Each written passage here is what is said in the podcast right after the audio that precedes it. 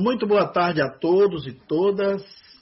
É uma alegria para nós fazermos essa live sob a coordenação dos nossos amigos e irmãos da CEIU, essa instituição que essa semana celebra os seus 20 anos de trabalhos espirituais em favor da comunidade, da sociedade blumenauense e de outros municípios e cidades da região do estado de Santa Catarina e do Brasil que se dirigem em busca das benesses oferecidas pelo trabalho benemérito dessa instituição. Vamos falar de um tema atualíssimo, aliás, dois temas atualíssimos. O Espiritismo, que é atual, e a pandemia mundial, que é o assunto do dia. E existem muitas dificuldades para compreender esse momento que nós estamos passando. Há uma quantidade imensa de mensagens, até psicografadas, sendo distribuídas nas redes sociais, alguns oradores espíritas também pontuando coisas que são completamente discutíveis. Enfim, a nossa fala da tarde e noite de hoje tem como objetivo trazer um ponto de vista mais focado no pensamento espírita, que foi fundamentado por Allan Kardec e pelos bons espíritos que compõem a equipe do Espírito da Verdade, para que nós, no final, tenhamos uma visão mais conceitual e mais tranquila a respeito do que está acontecendo no nosso país, no nosso planeta. Começamos dizendo que as pandemias e as epidemias, elas são de todos os tempos e de todas as épocas. Quando eh, estávamos ainda na Idade Média, houveram pandemias terríveis. No século XIV, uma pandemia dizimou muitos povos, eh, os navios, que naquela época era o principal e único meio de comunicação entre os povos, eram as navegações que cruzavam os oceanos, eles ficaram é, codinominados de navios da morte porque muitos eram dizimados no próprio trajeto de viagem. Essas pandemias, elas avançaram muito em vários povos do planeta e demoraram de ser cessada. E tivemos a peste negra, que matou bastante, numa época em que a população do planeta era muito pouco habitantes no mundo, não tinha a dimensão hoje de 7 bilhões de habitantes. E a peste negra avançou de uma maneira difícil de ser entendida, porque não se sabiam as causas das contaminações, não se tinha conhecimento da microbiologia, não se sabia dos vírus, não se conhecia os cuidados do, da segurança sanitária, nós não conhecíamos o mundo do infinitamente pequeno, do invisível da, do contágio, dos micróbios, das bactérias, tudo isso ainda era um horizonte desconhecido para a comunidade humana. Depois nós tivemos tsunamis, que atravessou matando várias vezes na Idade Média. Agora, no século XX, tivemos um tsunami que só na Sri Lanka matou 120 mil pessoas e depois matou mais gente por doenças. Tivemos muitos vulcões, desde a época de Pompeia, tivemos o vulcão do Nevada de Ruiz, na Colômbia, 20 mil pessoas mortas ali em situ durante a erupção, mais doenças, morreram gente ao longo do tempo. Tivemos a varíola, que dizimou muita gente em diversas épocas, principalmente na chegada da varíola. Depois tivemos o sarampo, mas tivemos uma pandemia que teve escala maior do que o próprio coronavírus terá, que foi a conhecida é, gripe pneumônica, ou ficou bem conhecido na época como gripe espanhola. Foi no final da guerra porque ela chegou com muita força, inclusive a presença da pandemia da gripe espanhola foi um dos motivos de, de antecipar o final da guerra. Era o final da guerra de 1918. A pandemia chegou exatamente em 18, atravessou o ano de, de 1919 e foi até os primeiros meses de 2020. Essa pandemia, pelos cálculos frágeis da época, se calculava em torno de 50 milhões de mortos. Muito mais do que a própria Segunda Guerra Mundial que vinha depois. Mas hoje, pelas estatísticas, olhando os países e somando os dados com muito mais evidência de precisão, é, somente na Índia a, a, febre, a gripe espanhola dizimou 14 milhões de pessoas. E aí vai se fazendo uma notificação melhor. Os historiadores, os geopolíticos atuais, os, os, os é, profissionais da área de saúde, de estatística, calcula que a, a gripe espanhola dizimou cerca de 100 milhões. É mais ou menos o dobro. E o que é interessante é o fato de que, naquela época, todo mundo já passou a usar máscara, já se sabia que precisava fazer a quarentena. Tinha um comportamento similar aos dias de hoje as pessoas, é, em pequenos grupos até, muitas costureiras que trabalhavam em fábricas, foram trabalhar em suas casas para tentar vencer as dificuldades. Foi um horror, porque atravessou todos os continentes e levou tempo para se descobrir. O que é incrível é que o vírus que atacou a humanidade naquela época era do influenza, da família do HN1 era um, um derivado desse vírus, uma mutação, e foi a influenza que veio depois e matou gente, ainda continua matando hoje no mundo. Mas naquela época, é, é, isso avançou tanto e que teve os escândalos de crimes contra a própria humanidade. Alguns países da Europa, eles trancavam as famílias vivas do, contaminados ou não, dentro das suas próprias casas, fechavam com madeiras e pregos para que as pessoas não saíssem. É, não tinha hospitais, não tinha tratamento, a maneira de sepultar era terrível também. É, tem repórteres que escreveram verdadeiras redações de horror que hoje nos assustam de uma maneira absurda.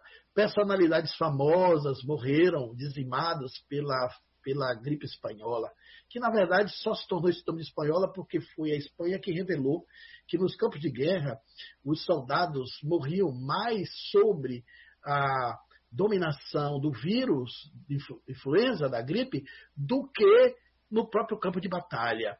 E como saiu a informação de lá, a gripe ficou conhecida, a gripe ficou conhecida como gripe espanhola, mas na verdade ela teve origem nos Estados Unidos da América, conforme mostra mostram as pesquisas eh, posteriores. Essa pandemia gigante, ela ficou desconhecida, ela ficou à margem do reconhecimento social, porque ela veio no final de uma guerra. Então, a atenção de percepção do mundo estava para os números dos soldados dizimados, para o resultado de finalização da Primeira Guerra Mundial. Então ela ficou à margem. É, hoje, depois do coronavírus, muitos números vêm à tona, depois da Covid, dizimando também com a força propulsora. O, o influenza, na época, ele, ele, ele contaminava, adoecia em três dias e matava no quarto, quinto dia, matava mais rápido.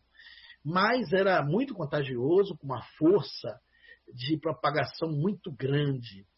E aquela época nós não tínhamos os recursos que temos hoje. Então é natural que a, a pandemia se espalhasse de uma maneira alastradora, devastadora, é, dizimando em massa aí cerca de 100 milhões de pessoas em todo o mundo.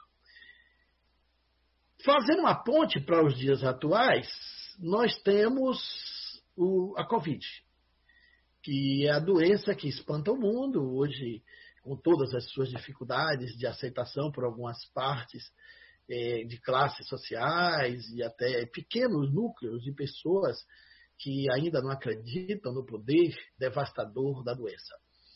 O Brasil ultrapassou o índice aí de 10 mil mortos e o mundo se prepara aí para ultrapassar um milhão e se acredita que o vírus possa dizimar em torno de 2 a 3 milhões de pessoas até ele ser controlado.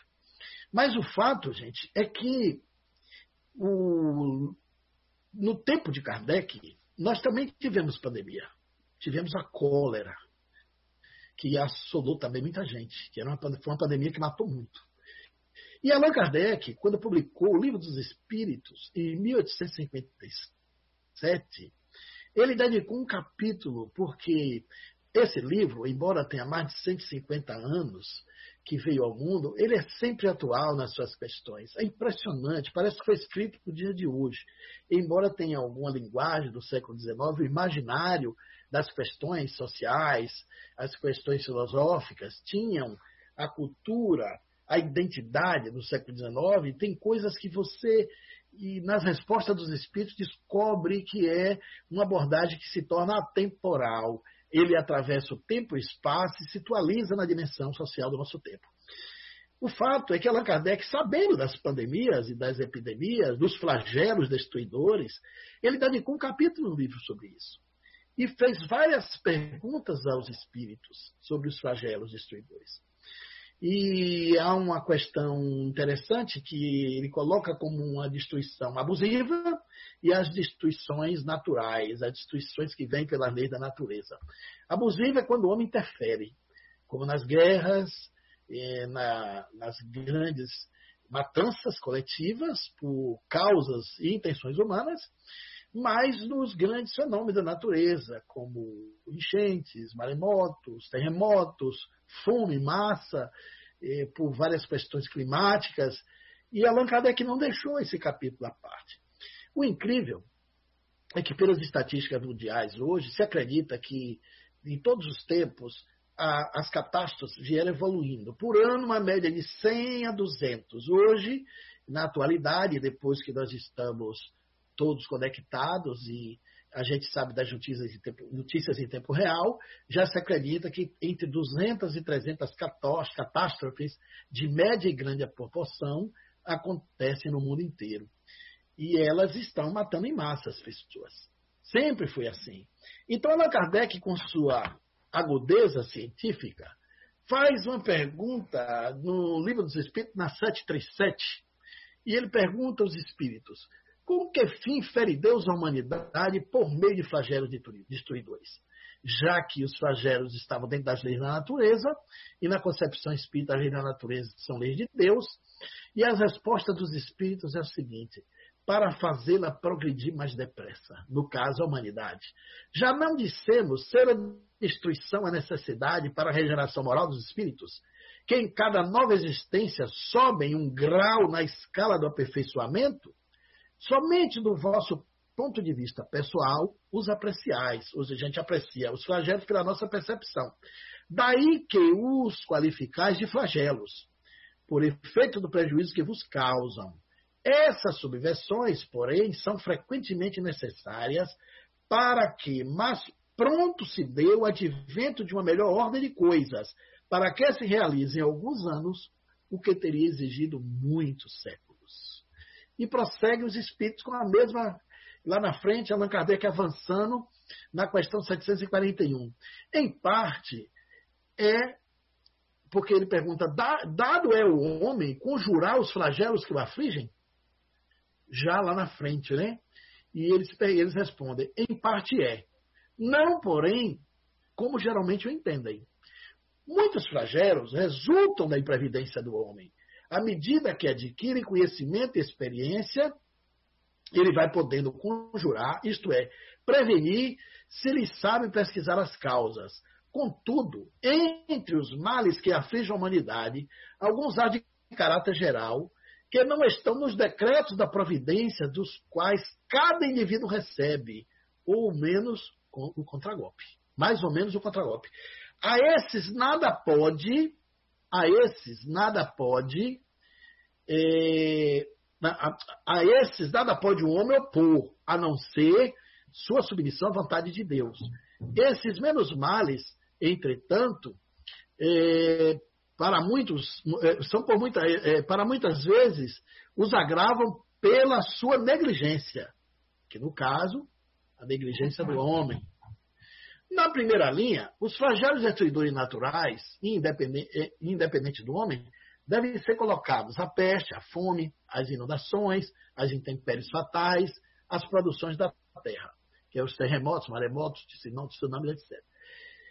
Não tem, porém, o homem encontrado na ciência, nas obras da, do, de, de aperfeiçoamento, da agricultura, da, nos afolhamentos e nas irrigações, no estudo das condições higiênicas, meios de impedir, ou quanto menos de atenuar muitos desastres. Certas regiões, outroras assoladas por terríveis flagelos, não são hoje preservadas deles? Quem não fará, portanto, o homem por seu bem-estar material, quando souber aproveitar-se de todos os recursos de sua inteligência e quando, aos cuidados da sua conservação pessoal, souber aliar o sentimento de verdadeira caridade para com seus semelhantes? Ora, com essas questões, Allan Kardec coloca uma coisa bastante interessante para nós pensarmos, junto com o pensamento dos espíritos.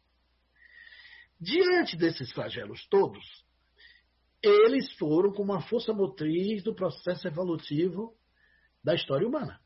Eles fazem parte da natureza, do nível espiritual do nosso planeta, eh, da dimensão eh, do nível em que cada um se encontra, no individual e no coletivo, correspondendo à natureza é, de evolução que estamos aqui atual, atualmente como espíritos dos corpos e fora dos corpos na nossa realidade existencial. Porém, nós vamos entender o seguinte: muitas coisas boas aconteceram depois das grandes guerras, depois das grandes epidemias. E lá atrás, por exemplo, o esforço de se descobrir a causa do influenza foi feito pelos cientistas, que chegaram ao consenso, depois da microbiologia, de Luiz Pasteur e de outros cientistas incríveis, para dominar as vacinas. E aí nasceu a farmacologia, nasceu toda uma estrutura de cuidados para com a saúde.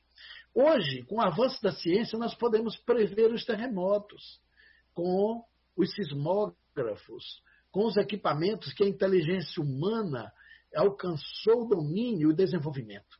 Hoje nós podemos prever catástrofes e podemos também é, encurtar os seus, os seus efeitos e consequências danosas. Isso tudo o livro dos Espíritos já dizia de uma maneira interessante antes que o mundo tivesse os recursos que tem hoje. Então, muita coisa muda depois das grandes tragédias. É, não é à toa que existe um ditado popular que diz que depois da tempestade vem a bonança, que faz parte da própria observação da natureza. E da dimensão humana, para nós, morrer tem um sentido de destruição, porque a gente se apega à visão da morte como o termo da vida, como se você se acabasse no momento que o seu corpo para e vem o sepultamento. Para as leis de Deus, a morte não é o fim da vida, a morte não é a destruição, a morte é uma transformação. Porque, na verdade, a gente não morre quando o corpo perece. A gente muda de dimensão. A gente muda de domínio na linguagem da física. Sai do domínio material físico, vai para o domínio espiritual é, da natureza essencial, invisível à condição material de percepção. Mas hoje, por exemplo, nós temos é, uma estatística que morrem por ano cerca de 250 mil pessoas, naturalmente, em todos os, os níveis de, de morte, acidentes, é, as doenças do envelhecimento, as doenças precoces, é, todas as patologias que a humanidade tem, porque quando a gente tem um corpo, a gente está no estado de impermanência. A gente não permanece eternamente no corpo. A única certeza que nós temos da vida é a morte. E as, as provas coletivas, as, as mortes coletivas, e em grande, grande, em grande número de massificação é, de, de povos, também foi questionada e descrita por Allan Kardec na Gênese. É um livro maravilhoso que trata desses assuntos de uma maneira interessantíssima, que fala das mortes e provações coletivas. Os espíritos se aproximam por sintonia de necessidade evolutiva e morrem coletivamente, sob as condições geográficas, familiares, sociais que estão reencarnados. E ali há um processo de resgate eh, que tem a ver com o seu passado histórico, reencarnatório.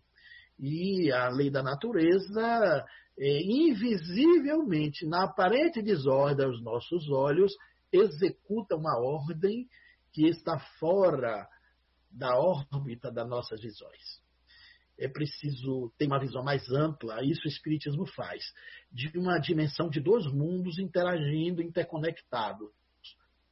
O mundo dos espíritos, que é a pátria real, o mundo existencial por excelência, e aqui, que é o mundo meramente transitório. Nós invertemos isso. A gente que tem uma visão diferente de que nós somos seres humanos vivendo a experiência espiritual, enquanto é exatamente o contrário. Somos seres espirituais que estão vivendo temporariamente a experiência humana. Então, o mundo passageiro, o mundo transitório, o mundo efêmero é o nosso. O real é o além, de onde nós viemos e para onde todos vamos. Coletivamente ou individualmente, com catástrofe ou sem catástrofe, a gente vem antecipando o nascimento, somos seres renascidos, passamos pelo período reencarnatório e sobrevivemos à decomposição cadavérica do nosso corpo, a consciência sobrevive ao final da morte.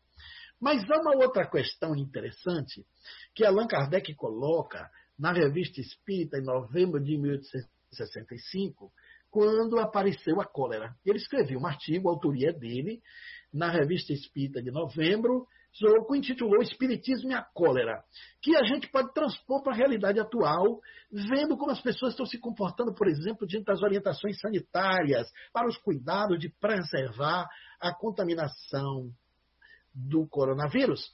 Vamos ver o que Allan Kardec escreve naquela época.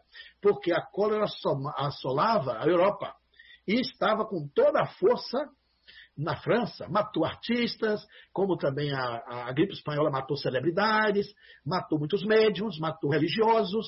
Teve uma pandemia que um terço da cristandade foi dizimada por ela. A cólera também fez muito estrago eh, coletivo. E aí Allan Kardec escreve isso que vale a pena a gente recordar. Quem quer tenha lido e meditado nossa obra O Céu e o Inferno, que são depoimentos de espíritos que estão em diferentes níveis do além, o céu e o inferno segundo o Espiritismo, e, sobretudo, o capítulo sobre o temor da morte, compreenderá a força moral que os espíritas aurem em sua crença diante do flagelo que dizima as populações. Segue Kardec. Segue daí que devam negligenciar as precauções necessárias em casos semelhantes e baixar a cabeça ante o perigo? Olha que pergunta interessante. De modo algum, responde ele. Tomarão todas as cautelas exigidas pela prudência e uma higiene racional. Se não temem a morte, sabem que não devem procurá-la. Porque cada um tem o seu período de morrer, sua data de morrer, seja de Covid-19 ou sem Covid-19, nós temos um tempo biológico que determina o início e o fim da nossa existência. Mas a gente não deve antecipar isso, porque a morte tem um, um programa de destino traçado para a nossa necessidade evolutiva, determinado pelas leis que regem a construção espiritual da nossa consciência e da nossa vida no corpo. Mas prossegue Kardec. Ora, não levar em conta as medidas sanitárias que podem preservar, poderia preservar, seria verdadeiro suicídio, cujas consequências conhece bem, para elas se expõem.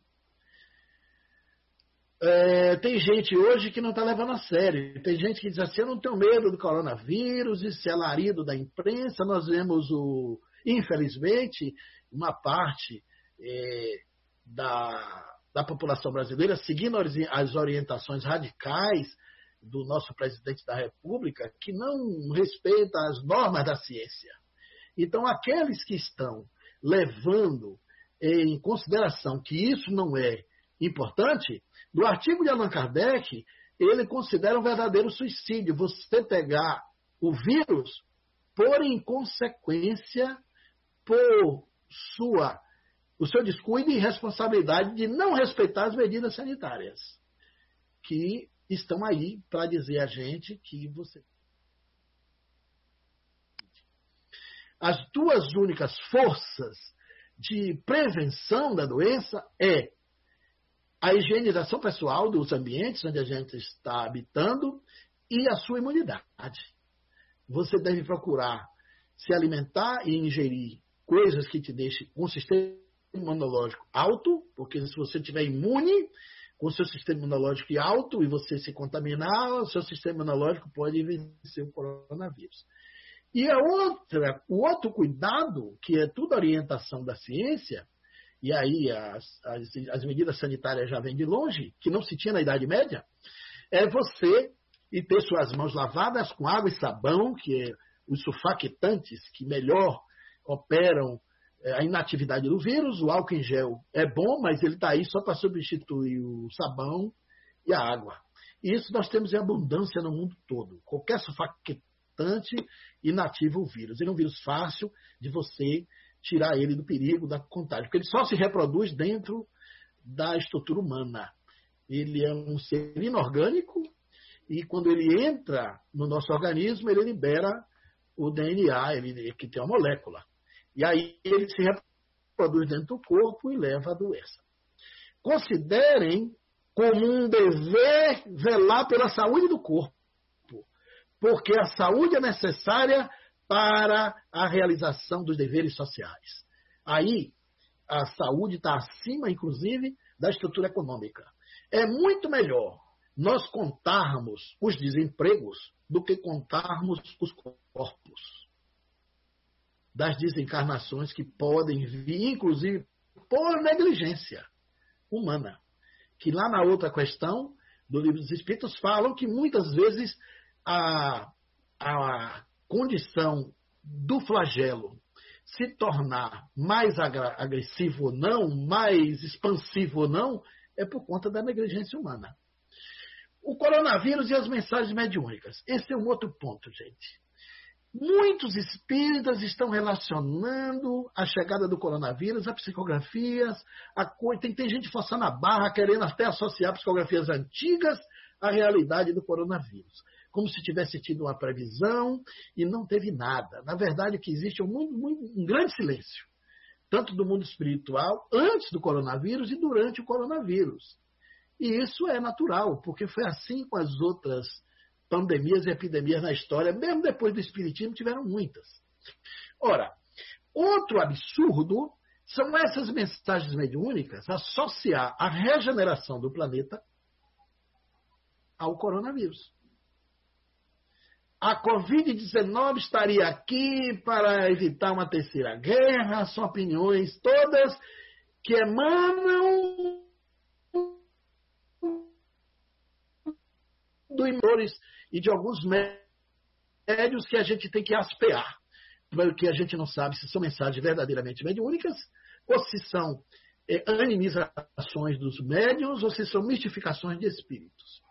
Até agora, todas que eu vi, está muito mais para as mistificações dos espíritos e às vezes também para a fraude dos médios. Antes dessas mensagens ir para as redes sociais, os médios e os espíritas que as receberem em seus centros espíritas deveriam estudar o conteúdo num coletivo, submeter uma análise racional, comparar com o que diz a ciência, com os postulados básicos da doutrina, depois que visse que tem coerência nos seus conteúdos, aí deveria divulgar mas a mensagem é recebida na noite e na mesma madrugada já está nas redes sociais fazendo previsões estapafúrdias e opiniões que não têm o menor sentido com o pensamento espírita. A associação de que a Covid-19 está relacionando a regeneração do planeta é um verdadeiro absurdo, não tem nenhum sentido, gente. Essa ideia da regeneração do planeta é uma ideia essencialmente originada nos escritos de Allan Kardec. É na Gênese que há a classificação dos planetas. O nosso planeta seria um planeta de prova e expiação e estava caminhando passo a passo para entrar num novo processo de regeneração. Na virada do milênio, naqueles anos que estava chegando, a partir do século XX, já começava o progresso e o processo da transformação da Terra, lento e gradual. Vejam como é que Allan Kardec fala: é lento e gradual, e não se daria pelos processos escatológicos. A regeneração do planeta se dará por razões morais. E não por guerras, por pandemias, por catástrofes e nem por vírus. O outro absurdo também é associar o vírus a um castigo de Deus. No Espiritismo, nós não temos uma concepção existencial de Deus como um ser que castiga e que pune. Deus é amor para as leis da natureza e para a concepção espírita. As leis de Deus educam, não punem. E junto com a justiça está a misericórdia divina. Vamos pensar algumas coisas interessantes aqui entre nós. E vamos raciocinar sobre essas mensagens. Dizer que a Covid veio para regenerar a Terra, então o coronavírus seria o agente regenerador. Então Deus mandaria um vírus para regenerar a gente, porque vai matar algumas pessoas? Ah, porque a Terra ficou todo mundo recluso, o planeta ficou despoluído. Tem uma mensagem que fala em 15 dias, tem outras que dá prazo de alguns meses. Outras dizem que vai aparecer uma nova onda da Covid, uma segunda catástrofe para regenerar mais rápido, e depois que isso tudo passar, isso vai ficar melhor. Gente, quanta bobagem. Bobagem total. Isso é afrontar a própria história. Vamos raciocinar. Se a gripe espanhola foi a que mais assolou a humanidade, chegando a matar entre 50 a 100 milhões, segundo as estatísticas, coisa que o coronavírus não vai conseguir, por razões claras que a gente vai ver daqui a pouco. Raciocinemos bem. Era para a humanidade ficar bem diferente depois dos dois anos e meio de influenza com a, a gripe pneumônica, com a gripe espanhola. Sabe o que, que aconteceu depois da gripe espanhola? Que matou muita gente? Ocorreu a Segunda Guerra Mundial e trouxe o Holocausto para a humanidade. A humanidade não ficou melhor porque morreram 100 milhões, infectou 500 milhões de pessoas. E morreram cerca de 100 milhões. Uma média aí de 20% dos infectados. Se é que não infectou mais. Depois da Segunda Guerra Mundial, que veio o Holocausto, que veio a degradação e o horror dos campos de concentração nazistas, 6 milhões de judeus, 30 milhões de mortos, veio as matanças dos, dos, regimes totalitaristas, da ditadura de direita, ditadura de esquerda, que também mataram muito. O século XX, que deveria ser um século da regeneração, foi o século mais sangrento de toda a nossa história. Foi o período em que mais se mataram seres humanos. E a, a grande maioria das vítimas foram civis inocentes. Guerrilhas, guerras perpetradas de países contra países por interesses e conflitos econômicos. Desenvolvemos a guerra nuclear, desenvolvemos as ogivas, desenvolvemos as bombas atômicas, desenvolvemos possibilidade de guerras biológicas. E jogamos a bomba Hiroshima e Nagasaki. 200 mil mortos em consequência da explosão das duas cidades que foram dizimadas em 180 mil, e 120 mil morreram depois pela radioatividade do urânio e as suas doenças. Fechamos o século XX com uma das piores estruturas de matança que a história humana conseguiu. Por que, que a Terra não regenerou? É agora que vai regenerar, depois da Covid-19? É não raciocinar, gente. Não tem lógica, isso não tem fundamentação científica nenhuma. Agora, algumas coisas mudam, mudam. Algumas coisas mudam e traz o progresso. Reparem bem que coisa interessante. Para a gente ter cuidado com essas mensagens. Allan Kardec previne em, várias, em vários momentos. Eu trouxe só uma passagem, mas tem mais duas no livro dos Médios, tem outra na Gênesis falando dessas mensagens que vêm com essas previsões, é, cheia de palavras, mas vazia de razões, cheia de palavras sentimentais, vazia de razões, muito texto e pouco conteúdo. Uma das características dos espíritos superiores é falar muito com poucas palavras. E essas mensagens estão um palavrório, textos gigantes, para dizer o que a gente já sabe de maneira deturpada, com, com ideais esotéricos, com fabulações delirais, que não faz sentido nenhum, não tem nenhum sentido com os fundamentos espirituais do Espiritismo, que é uma ciência que se baseia nas leis da natureza. Reparem bem o que Allan Kardec diz no livro dos Médios, capítulo 22 devem, além disso, considerar-se suspeitas, logo à primeira vista, as predições com época determinada, assim como todas as indicações precisas relativas a interesses pessoais. Ele diz, adiante no livro dos médios, que todas as mensagens que têm datas fixas, previsões de catástrofes, mensagens escatológicas, é o primeiro sinal de mistificação de espíritos que querem enganar a humanidade. Então nós temos que ter muito cuidado quando vamos divulgar essas mensagens. Essas previsões bombásticas de degradação, de mortes, achando que Deus evolui o homem matando pessoas. Isso é bobagem. E a gente pode, inclusive, incorrer em alguns erros. Existem rumores. Existem rumores de cientistas, de geopolíticos, de gente que está aí nas grandes agências de comunicação do mundo, de jornalistas independentes e de autoridades políticas. Existem suspeitas de que esse vírus pode ter sido desenvolvido em algum laboratório. Tem uma briga dizendo que foi da China, outra briga dizendo que a origem foi nos Estados Unidos. O porta-voz da presidência da China acusa os Estados Unidos de ter desenvolvido o um vírus em um laboratório que fechou no ano de 2019, no segundo semestre, e que já fazia experiências com a Covid. E os Estados Unidos também acusam a China. O vírus não tem pátria, a não ser que ele tenha sido desenvolvido em laboratório ele é um fenômeno natural, mas se foi desenvolvido, por exemplo, em laboratório, se ele foi fruto de uma intenção de guerra biológica, foi um crime das paixões e da baixeza humana. Pelo egoísmo e pela ganância de dominação, pelo capitalismo ou pelos interesses políticos e econômicos que imperam no planeta como o Deus mais poderoso que a humanidade ainda segue, que é o Deus dinheiro. Então nós temos que ter muito cuidado com essas observações, porque de agora em diante vai sair muita coisa que vai esclarecer. Agora, o que, que acontece com essas mensagens? Muitos médiums querendo notoriedade, outros é, querendo que o, o, espírito também às vezes querendo ser famoso.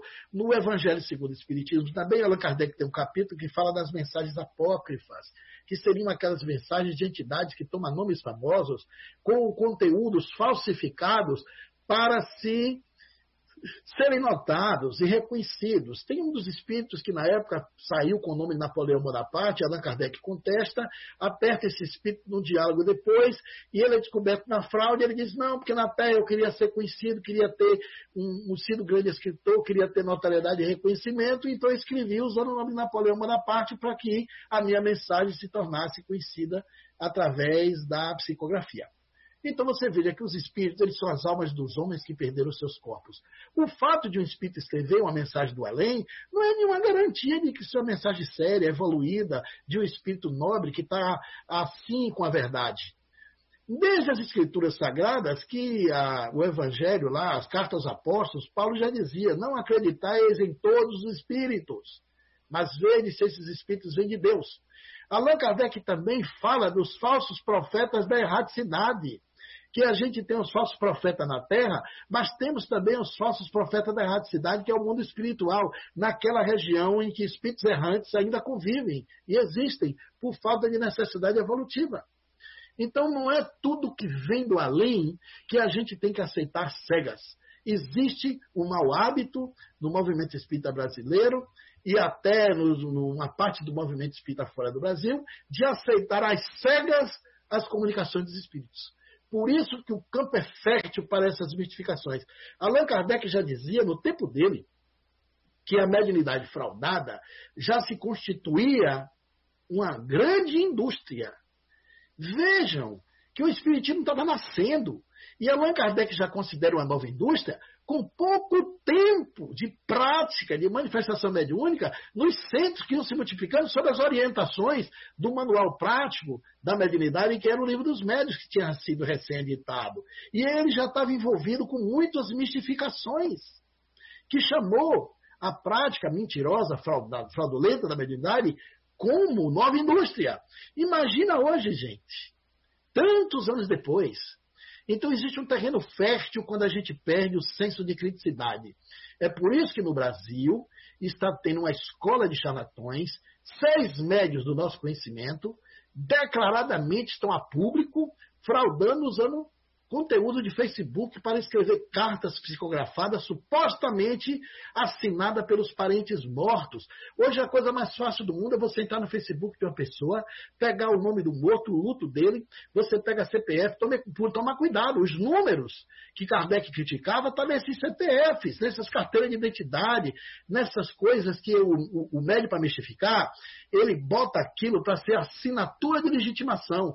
E ali está o ponto frágil da mentira mediúnica. Tem uma escola de médios famosos. O Fantástico denunciou um recentemente, que foi ao ar, mas não tem só ele. Existe hoje um grupo fazendo psicografias públicas, todas fraudadas. A coisa mais fácil hoje é você pegar um site de cemitério e pegar o nome dos parentes mortos daquela pessoa.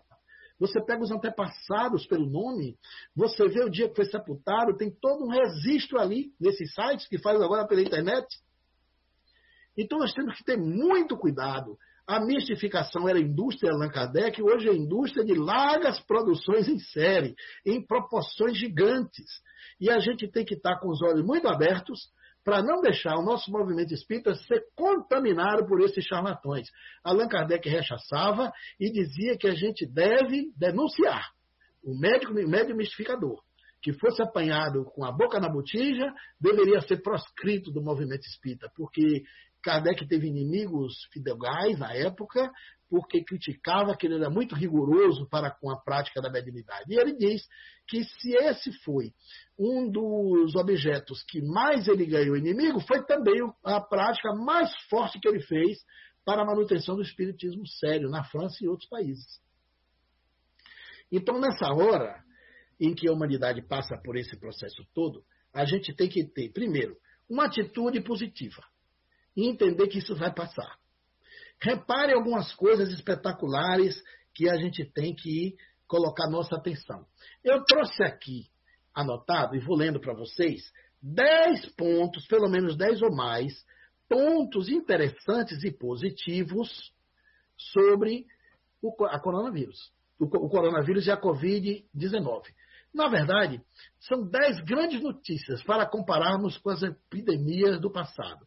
Isso está fundamentado em várias informações de microbiologistas, de várias universidades, de várias autoridades da saúde, que vão manifestando suas opiniões nas redes sociais, e eu fiz um apanhado rápido de 10 pontos positivos. Vamos pensar. Os primeiros casos de AIDS, por exemplo, foram descritos em junho de 1981. E foram necessários mais de dois anos para identificar o vírus que causou a doença. Os primeiros casos, eh, e nessa época desse vírus, até achar o genoma do vírus, demorou muitos anos até o estrago que o vírus fez. Hoje, o vírus está com certo controle, porque você tem um coquetel que controla o HIV. Os primeiros casos de pneumonia grave foram relatados na China em 31 de dezembro de 2019. Embora já se descobriu recentemente que teve um morto antes, que não foi em Wuhan.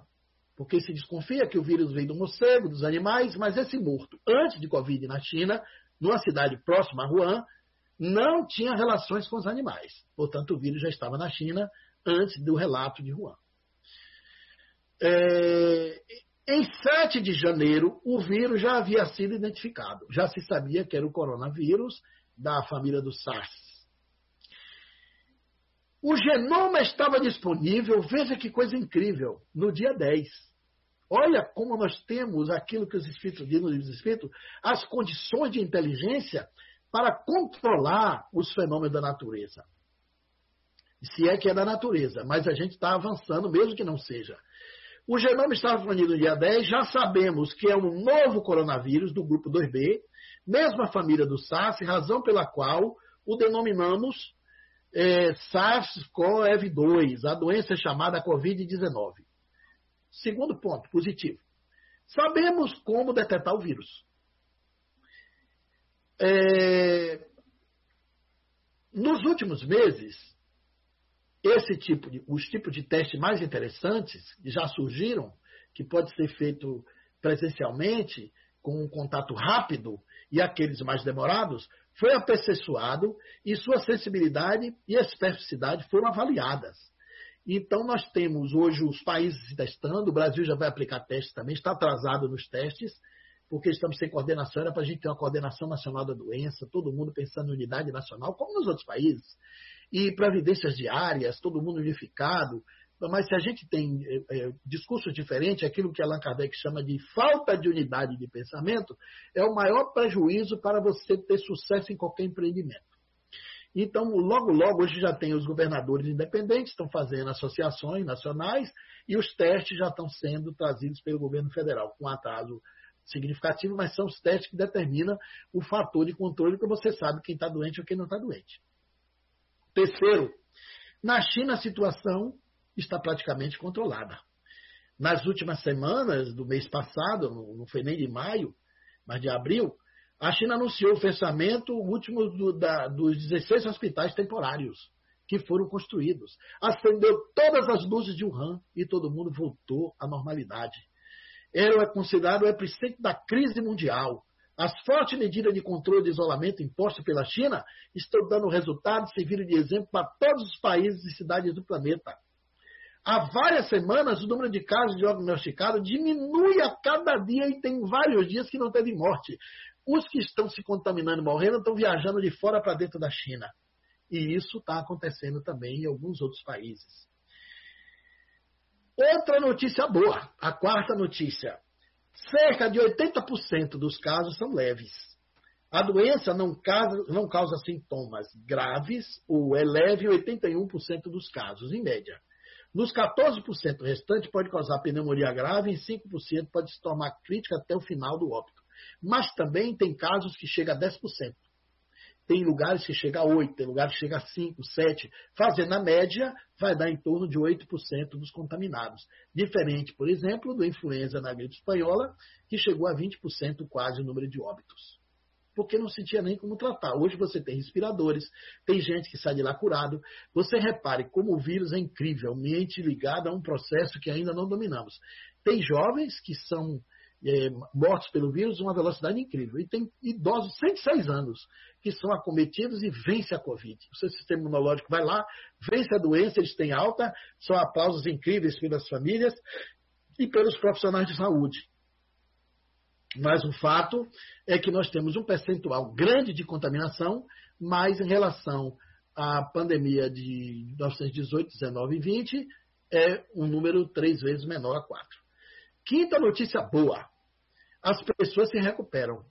No mundo, é, de acordo com o levantamento feito pela Universidade de John Hopkins, é, uma grande parte dos casos de, de confirmados de coronavírus se recuperaram. É, uma, e, e, com a doença que falece muito, já tem uma quantidade imensa de gente que apresentou a cura. Cerca de mais de 60% dos que foram contaminados já estão curados, inclusive em várias cidades brasileiras, como aqui na minha cidade, como em outros estados. Item 6, pontos, a sexta notícia boa. Quase não afeta mais os novos. Porque o sistema imunológico dos jovens estão mais resistentes. Não quer dizer que não atinja. Apenas 3% dos casos registrados foram em pessoas com menos de 20 anos. E a mortalidade entre que têm mais de 40 anos é de apenas 0,2%. Afirmam os especialistas. Nós, nós, mas nos mais jovens, os sintomas são tão leves que podem passar despercebidos. Sétimo ponto positivo. É fácil deixar o vírus inativo. De acordo com a Organização Mundial de Saúde, O vírus pode ser efetivamente inativado de superfícies com uma solução de álcool e gel, que é o etanol, de 70. Peróxido de hidrogênio é o mais eficaz para matar o vírus, água oxigenada a 0,5%, ou hipoclorito de sódio, alvejante a 0,1%. Em um minuto, você inativa o vírus. Então veja que coisa interessante. Nós já sabemos quais são os agentes que podem matar esses patógenos e principalmente o coronavírus. Oitavo ponto positivo.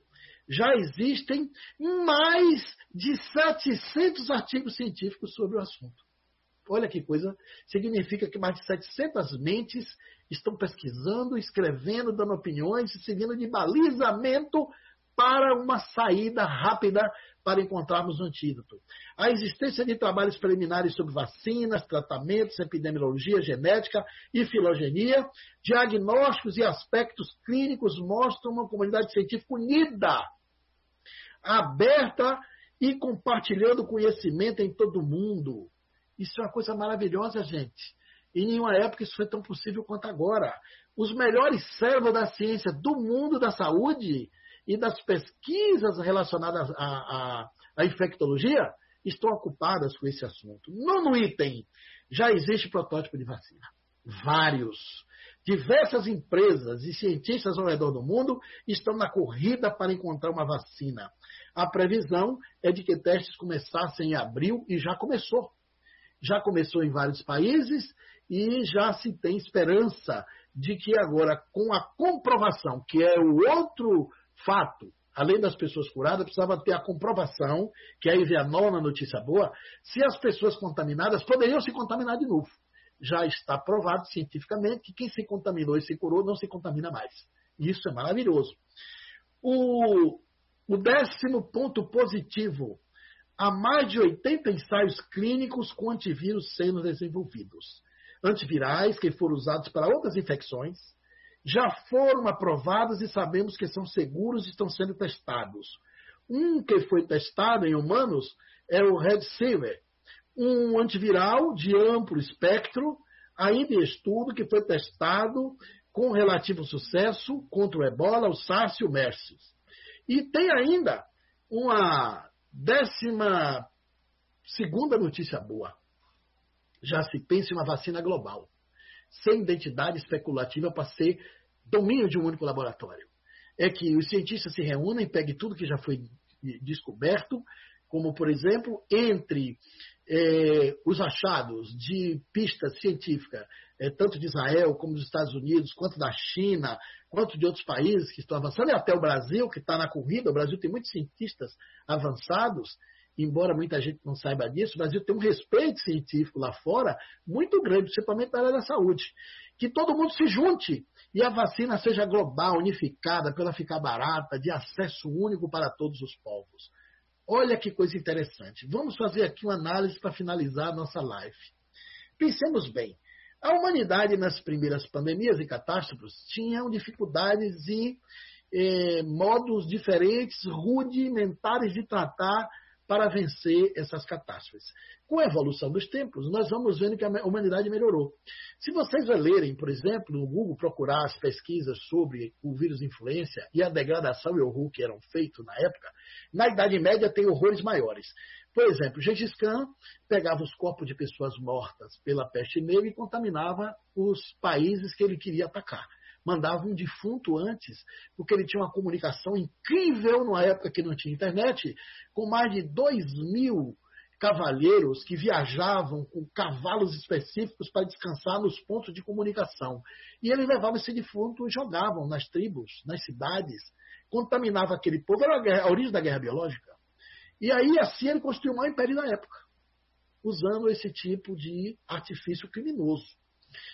Há notícias que na Guerra do Paraguai, as tropas de Caxias também botavam os corpos infectados e jogavam no rio para chegar no Paraguai e matar. A população masculina do Paraguai até hoje não recuperou a quantidade de mortes. Não recuperou de lá para cá. porque foram mortos muitos homens nos campos de batalha pelas tropas de Caxias e do Conde D, que era o esposo da princesa Isabel, em que determinava que os corpos contaminados por cólera e outras doenças fossem jogados no rio. Também vamos ver o seguinte: na época da, do influenza, do, da, da, da gripe espanhola, há descrições horríveis, gente. Vocês pensam que é até ficção. O que usavam restos de cadáveres para produzir envenenamentos, para atacar inimigos, para as pessoas é, fazerem é, é, dizimações de povos e famílias que eram desafetos. Existem coisas horríveis que a gente lê hoje e nos indignamos. Como a humanidade poderia se valer de um processo desse, de tanta dor, de tanto sofrimento, para levar vantagem em cima da degradação e do horror? Hoje acontece coisa semelhante. Daqui a mais 100 anos, quando a humanidade estiver mais adiantada, nós vamos ler. Que horror seria as pessoas morrerem em casa porque não tinham leitos para entrar nos hospitais.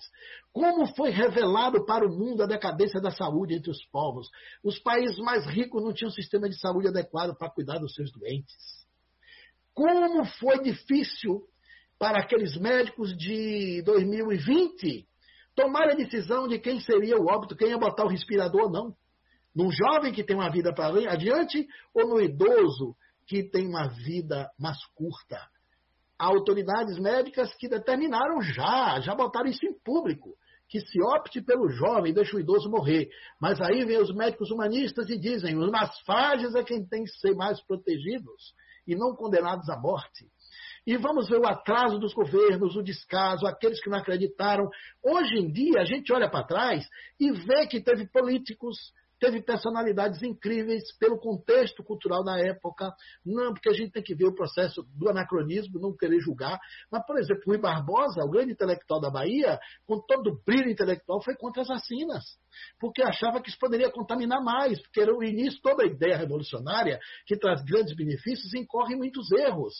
Então, essa coisa que pega de surpresa uma humanidade que não tem uma experiência, não se preparou, para essa pandemia que nos pegou de surpresa, tem muitos absurdos que lá na frente, quando a humanidade estiver mais evoluída, vai fazer um olhar de crítica, como nós estamos fazendo agora, para as pandemias do passado e os horrores que a humanidade perpetrava como verdadeiros crimes de lesa humanidade, como se comete hoje. Outra coisa interessante, naquela época, os fenômenos geograficamente eram isolados demoravam até para se chegar notícia. Nós só tínhamos os correios, os pombos correios na Idade Média, os correios, a comunicação a navio e a cavalo. Na Segunda Guerra a gente já tinha os aviões, mas mesmo assim demorava. É bom recordar que quando Abraham Lincoln morreu nos Estados Unidos, a América do Sul levou 15 dias para receber a notícia. Eu me recordo que quando um tio meu eh, desencarnou, ele estava doente, minha mãe recebeu uma carta de que ele estava nas últimas, internado no hospital e a gente rezou durante oito dias para meu tio recuperar. Ela mandava a família toda se reunir para rezar a Ave Maria, que ela era muito católica.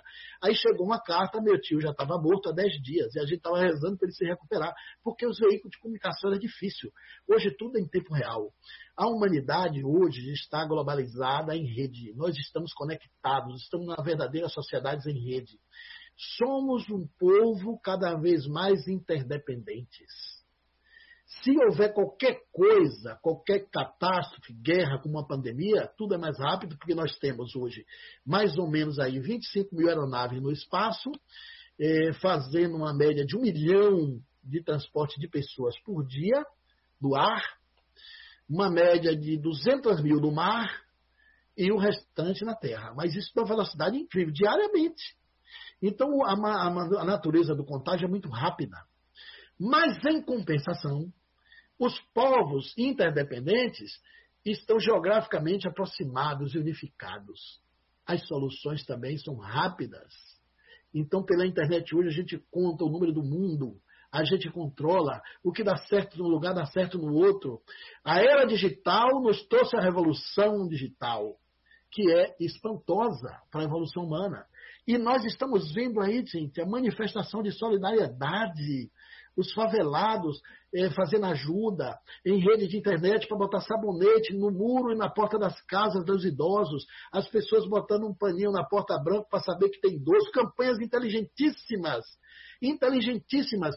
As empresas, coisa que nunca se viu, todos os dias na, na no Jornal Nacional aparece quatro, cinco empresas que estão doando milhões em equipamentos, se fazendo muito bem. Ao invés de liberar o dinheiro, libera os equipamentos, utensílios, distribuindo para comunidades carentes, para a ciência, para a pesquisa, para os hospitais. Os hospitais de Campana sendo construídos numa velocidade incrível. Isso tudo são sinais da evolução humana, da solidariedade. Nunca teve tanta gente com um senso de humanismo quanto agora. E é claro que existem os mais retrógrados a Terra já está em regeneração lenta e gradual. Desde que o Espiritismo surgiu, foi o primeiro sinal de regeneração. Depois nós tivemos grandes movimentos que são sinais de regeneração. São coisas que aconteceram nos últimos 50, 60 anos. Os direitos civis, os direitos humanos. São caminhos iluminativos, todos têm um pouco mais de 60 anos. O direito da mulher, Estatuto do Idoso, Estatuto da Criança, Organização Mundial de Saúde, a FAO, a ONU, instituições incríveis como Rotary, ONGs maravilhosas que estão contribuindo para a vacina, para a pesquisa. Você tem hoje organizações como Médicos Sem Fronteira, tem ONGs que cuidam de meio ambiente, que cuidam de tantas coisas ao mesmo tempo. Isso tudo independente dos governos e das políticas, é os sinais iluminativos da transformação humana. E no campo das pesquisas, nós estamos com avanços incríveis. Dominamos o genoma tem pouco tempo. Humano, a gente já pode prevenir doenças fantásticas. Um coronavírus desse que deveria dizimar 10, 20 vezes mais gente, vai dizimar muito menos. E a gente vai vencer a Covid com toda a segurança de pesquisa que está todo mundo empenhado nisso. Hoje, a obediência da, do isolamento social já é menos do que no passado. Na época da, da gripe espanhola também teve isolamento. As pessoas andavam de máscara na rua. Nós íamos encontrar fotos em preto e branco de centenas de estações lotadas de gente, só que não se sabia que a máscara não era o suficiente. Mas hoje já temos até a distância de um para outro sendo equilibrada, a gente já tem certeza que a saliva, ela, ela, ela pode ultrapassar a massa, depois da máscara, depois está umedecida e contagiar outro. São avanços que os computadores, os microscópios de rastreamento eletrônico já conseguem fotografar a natureza do vírus. Esse vírus é mais ou menos esférico, tem outros vírus que têm outras formas. Então nós estamos num processo de evolução moral, científica e material. Só que tudo isso é lento e gradual. Na natureza, tudo é por lentas e sucessivas aproximações ou por lentos e sucessivos afastamentos. Então, hoje, com os recursos que a inteligência humana já brilhou, conforme diz a questão do livro dos Espíritos, que nós lemos há pouco atrás, já dá para termos a noção de que nós podemos interferir e reduzir os efeitos de extensão de danos maléficos e de prejuízos enormes que seria no passado muito mais difícil. E estamos em evolução, sim. Agora, não é pontualmente o coronavírus que vai trazer a Terra regenerada depois de pouco dia. Muita coisa vai melhorar e muita coisa vai se manter. E nós estamos vendo, por exemplo, países respeitando países, falando do lado negativo, para ver que a coisa não é tão é, floreada como a gente tem que ver. País sequestrando equipamentos. A gente vai ter vergonha disso, de roubar de um país para usar para o seu povo, é, gente cometendo crimes, pagando é, 4 milhões em equipamentos que custariam 50 e ninguém sabe para onde foi, gente sendo presa diante do processo desse, a, a, a fraude e a corrupção campeando dentro da dor humana, isso tudo vai vergonhar a humanidade lá adiante, mas em menos escala do que já foi no passado. Isso é sinal de que nós estamos melhorando aos poucos. E o terceiro milênio, que é o milênio da regeneração, tem mil anos. Não se dá, a natureza não dá saltos. Nós estamos no alvorecer do século XXI. A primeira, a, a segunda década do século XXI. Do iníciozinho da segunda década. E já podemos olhar para trás e ver que muita coisa mudou. O mundo mudou, a forma de relacionar e compreender mudou. Nós temos hoje as mídias fazendo um trabalho educativo, mas temos também os fakes. Na época tinha os crimes, também hoje em número menor, a gente já tem até leis controlando isso, já nascendo leis para controlar os fake news. Tudo isso é senso de dever, de justiça, de moral em crescimento. Então, nós temos que ter uma posição positiva e não aceitar essas mensagens mistificadoras que estão aí na mídia social, pululando na cabeça das pessoas, ocupando o espaço ingênuo de muitos inocentes úteis do Espiritismo que é, propagam e divulgam isso a larga escala para todo mundo assistir. Então, é, queria dizer que essas, essas percepções todas que nós abordamos aqui na nossa live de hoje tem como objetivo assim, desembaçar esse para-brisa embaçado e dizer que as leis de Deus não têm como objetivo punir a espécie humana, mas sim educar a espécie humana. E tudo que acontece, na verdade, é, toda na natureza, tudo que é agredido e se defende, na defesa se fortalece. Tudo que é agredido e não se defende, na defesa se enfraquece. Então, a humanidade está reagindo e nós temos aqui esse mês, o mês mais difícil do Brasil, em alguns países também, porque o pico da doença sobe e o isolamento garante, porque você tem em torno de 15 dias para o vírus se manifestar. E vai ser mais uma epidemia que nós vamos vencer com a solidariedade humana, com a coragem, a competência, a determinação e o espírito de solidariedade que está é, cada vez maior entre os povos da Terra. É, tem as coisas maravilhosas que não podemos deixar de citar, que é a contribuição dos artistas, do, do pessoal da cultura, shows sendo feitos para arrecadar recursos para ajudar nas pesquisas, no tratamento, nos profissionais de saúde. Aqui vai também a nossa homenagem hoje, nesse dia consagrado a todas as mães de luto, aquelas que estão enfrentando a dor da saudade, dizer que os seus filhos não morreram, apenas se mudaram, foram na frente por necessidade evolutiva para esperá-la. Eu sei que é difícil a mãe enterrar o filho, né? Porque pela ordem biológica se espera muito que o filho enterre a mãe, mas tem muitas mães de luto hoje. E aqui vai nossa solidariedade, nossos sentimentos. O espírita não pode dar pêsames, porque se der os pêsames, você está considerando que a morte existe. Mas nós temos a, a consciência da certeza do futuro. Allan Kardec dizia que quem tem certeza do futuro tem poder no presente. E muitos dos sofrimentos da gente é, sobre a questão da morte é não ter certeza da vida futura, que nos espera na pátria espiritual do além. Então, é, vamos ter é, paciência, prudência, cuidado com as, as, as recomendações sanitárias para não cometermos suicídio, como Allan Kardec assevera, por negligência, de descuidar da contaminação, e sermos, sobretudo, solidários e tentar ajudar. Aqui na minha cidade tem uma, um trabalho lindo de uma freira, à frente da casa dela está uma fila enorme de gente pedindo alimentos e doações.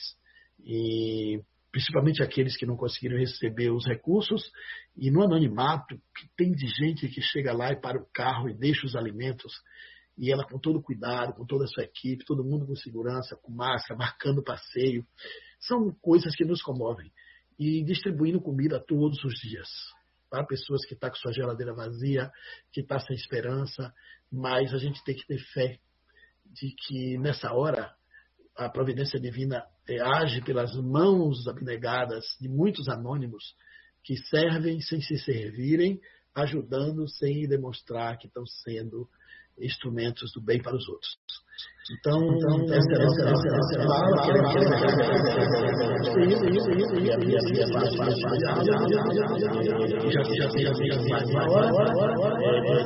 é. E espero que vocês tenham daqui mais 20 anos de atividades ininterruptas em favor do próximo. E nessa hora também é muito importante que a gente faça essas lives para dar sustentação espiritual às pessoas, levar uma mensagem de esperança, de otimismo.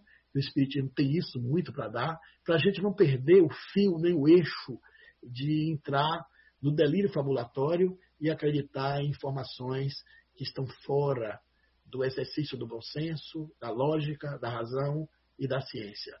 Muito obrigado a todos e até a próxima live, que com certeza a gente vai estar aqui disponível para fazê-la.